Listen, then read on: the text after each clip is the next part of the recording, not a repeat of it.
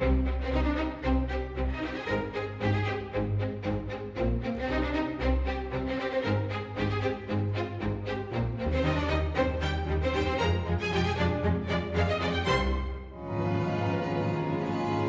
Helena, eu dizia ontem no final do nosso episódio que afinal não tinha andado assim tão longe, mas de repente agora não, não estou a ver a quem se está a referir. Ah, está perfeitamente. Está perfeitamente. sério? Então, penso no pai tirano, aquele hóspede que se chamava Cirilov e a quem a Laura Alves só serve umas enormes taças de Ah, alface. sim, senhor.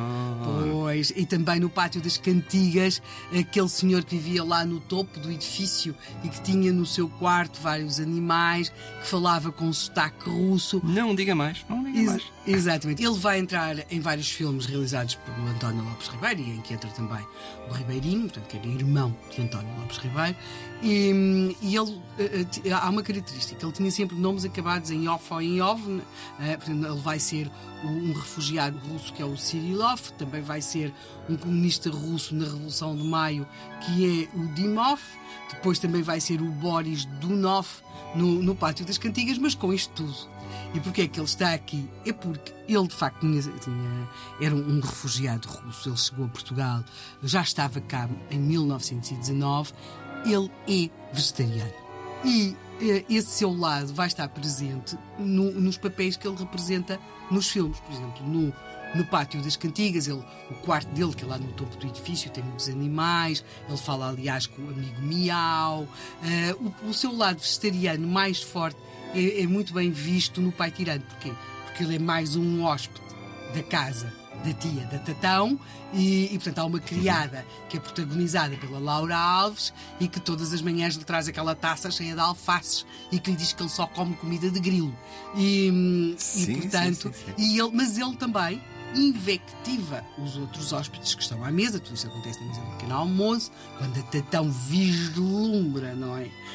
A, a personagem que é interpretada pelo Ribeirinho e que pretendia ser seu noivo, e, e ele, eh, indiferente a estas coisas todas de amor que ali aconteciam, eh, só quer saber se o novo, se, se o hóspede come manteiga, se não come manteiga, se se envenena, se não se envenena. Portanto, digamos que é um ativista do vegetarianismo no filme, e aqui estou a falar do pai tirano, mas também na vida porque ele vai empenhar-se muito na divulgação do vegetarianismo, sobretudo no Brasil. Ele vai ao Brasil, também vai aos Estados Unidos.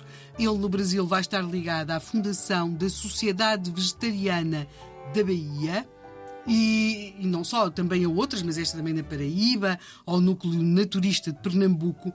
E a propósito assim daquelas referências que tinha feito sobre o que se considerava ser ou não o naturismo, sim, quando muitas vezes estes nossos vegetarianos e os adeptos do naturismo chegavam ao Brasil, achavam que tinham chegado a algo assim próximo do jardim do paraíso e às vezes eram um bocadinho levados pelo entusiasmo, sobretudo no caso aqui do, do nosso Eliezer Kamenetsky, que ainda por cima tinha aquele aspecto com aqueles cabelos longos, aquelas barbas, aquele andar de sandálias, o, o achar que, pronto, um clima que favorecia o andar pouco vestido, e ele criou assim quase que uma aura de grande, grande excentricidade.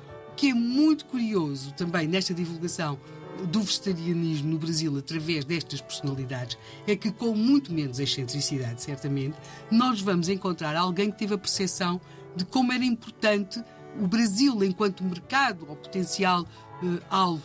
Foi a, sua- a nossa noiva, a Julieta. Uhum. A Julieta, que tinha feito aquele livro mal, ali pouco tempo depois do casamento, Exato. que se chamava Culinária Vegetariana, Vegetalina e Menus Frugívoros, em 1916. Em 1918, o título já tinha mudado um bocadinho. Chamava-se Culinária Vegetariana, Vegetalina e Menus Frugívoros, livro dedicado às mulheres luso-brasileiras. Portanto, ela levou senhor. também estas receitas ao Brasil. Portanto, ela teve ali uma consciência de como o Brasil era um, um espaço de expansão do, eh, do ideal do vegetarianismo como regime alimentar e também como uma outra forma de viver mais saudável. É um pouco também a história da literatura de culinária, enfim, entre os dois países. Faz parte Sim, um sim, bocadinho. sim, sim. E este livrinho, voltamos à nossa conversa desta semana. Este livrinho está bem, bem caro nos leilões de livros.